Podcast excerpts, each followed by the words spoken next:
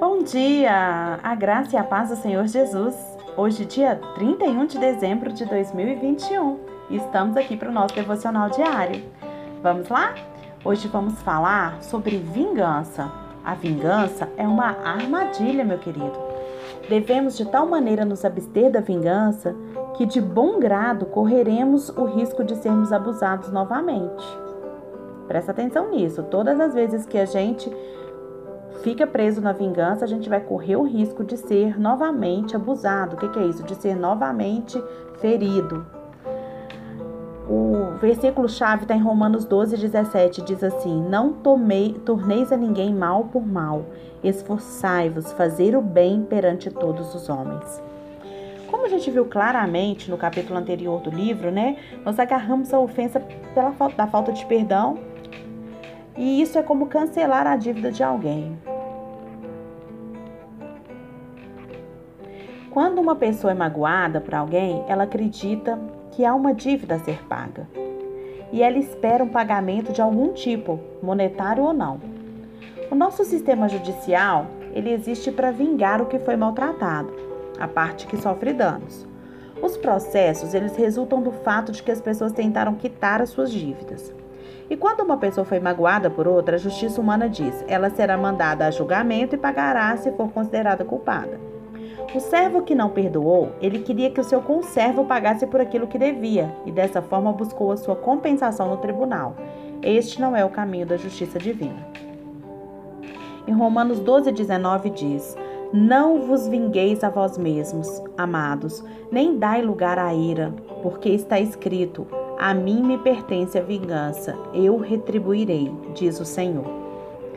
Não é reto para nós, filhos de Deus, buscar a nossa própria vingança. De forma nenhuma, queridos. Mas isso, infelizmente, é o que nós fazemos quando nos recusamos a perdoar. Quando a gente recusa a perdoar, a gente está desejando, a gente busca, a gente planeja, a gente executa o quê? A vingança. Não perdoamos até que a dívida seja totalmente saldada. E só nós podemos determinar a compensação aceitável. Quando buscamos corrigir o mal feito a nós, a gente se coloca na posição de juiz. Mas a gente já sabe, como diz lá em Tiago 4:12, 4:12 5:9, diz assim, ó: um só, um só é legislador e juiz, aquele que pode salvar e fazer perecer. Tu, porém, quem és que julgas o teu próximo? Não vos queixeis uns dos outros para não serdes julgados. Eis que o juiz está às portas. Deus, ele é um justo juiz. Ele trará julgamento reto, mas retribuirá segundo a sua justiça. Se alguém te causou mal e genuinamente se arrepende, a morte de Cristo no Calvário cancela toda a dívida daquela pessoa também. Você poderá dizer, mas o mal foi feito a mim e não a Jesus. Sim, mas você não percebe o mal que lhe fez. Ele era vítima, uma vítima inocente e carregou a culpa, enquanto todos os homens pecaram e estavam condenados à morte. Sim, cada um de nós quebrou as leis de Deus que transcendem as leis dos homens. E todos nós deveríamos ser condenados à morte pela última instância do universo se a justiça prevalecesse. Você pode não ter feito nada para provocar o mal que lhe foi causado através das mãos de alguém, mas se contrastar o que foi feito a você com o que lhe foi perdoado, não tem comparação. Se você acha que foi passado para trás, perdeu a noção da misericórdia que lhe foi estendida.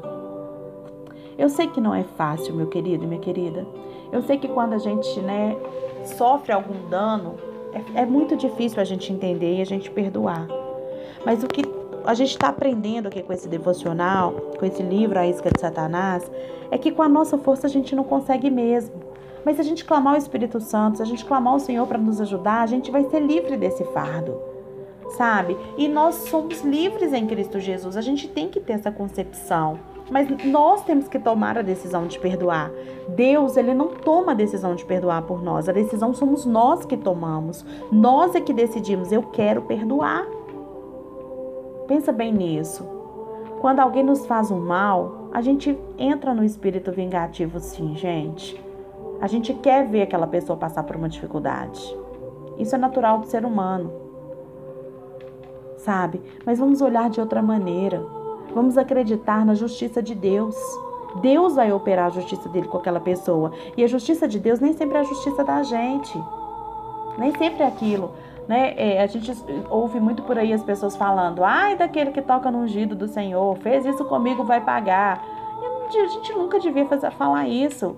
Porque o nosso posicionamento enquanto cristão é: Deus, tenha misericórdia dessa vida. Senhor, ajude essa pessoa a entender o dano que ela me causou. E me ajude a entender também, Deus, e que nenhuma ofensa fique no meu coração. Eu sou humana, Sara Camilo. Sei, tem muita coisa que eu não dou conta de fazer. Sabe? Mas eu preciso aprender isso e eu tenho clamado ao Espírito Santo, libera o meu coração dessas coisas que tem me amarrado. Porque o que acaba com uma vinha, gente, não são as, os grandes bichos, mas são as raposinhas. É isso que a Bíblia diz. São as pequenas coisas que vão entrando no seu coração e vão ficando, trazendo amargura, trazendo raiz de, de, falta de perdão, que você não percebe. Quando você percebe, você já está julgando, você já está na posição de juiz. E se você você dá até a pena para a pessoa. Vamos confiar no Senhor. Quando ele diz que ai daquele que toca no ungido do Senhor, não é nesse sentido. É no sentido de que ele está vendo o que aconteceu com você. Não, você não precisa fazer nada porque ele está vendo. Mas a Bíblia diz que ele é fiel e justo também para perdoar aquele que agiu errado. E nós precisamos clamar. Gente, o que mais interessa no mundo não é a gente ter razão. O que mais interessa no mundo não é a gente ter direito. O que mais interessa no mundo é a gente conseguir né, perdoar e amar como Jesus amou. Isso não é impossível. Na nossa força, sim, mas com a força de Cristo em nós, como o apóstolo Paulo diz lá em Filipenses, nós podemos todas as coisas. Seja com Cristo nesse momento. Peça ajuda para Ele. Eu já estou indo pedir para mim.